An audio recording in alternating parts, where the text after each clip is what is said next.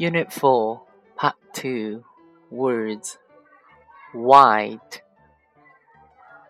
Brown, Gray, Pink, Purple, Orange, W H. W W. W. Wheat wheel, whale, white, when.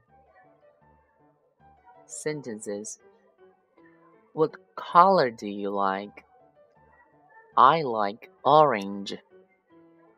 What color do you like? I like purple.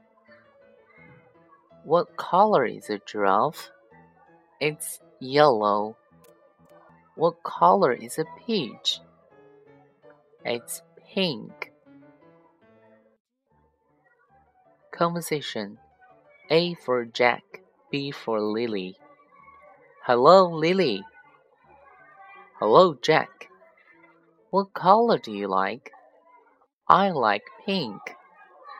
Do you have a blue t shirt? No, I don't. I have a pink t-shirt. Do you have a blue bag? Yes, I do. What's the color of shoes? They are brown. What's the color of your socks? They are white. Okay, see you later. See you. Unit 4, Part 2 Dictation 听写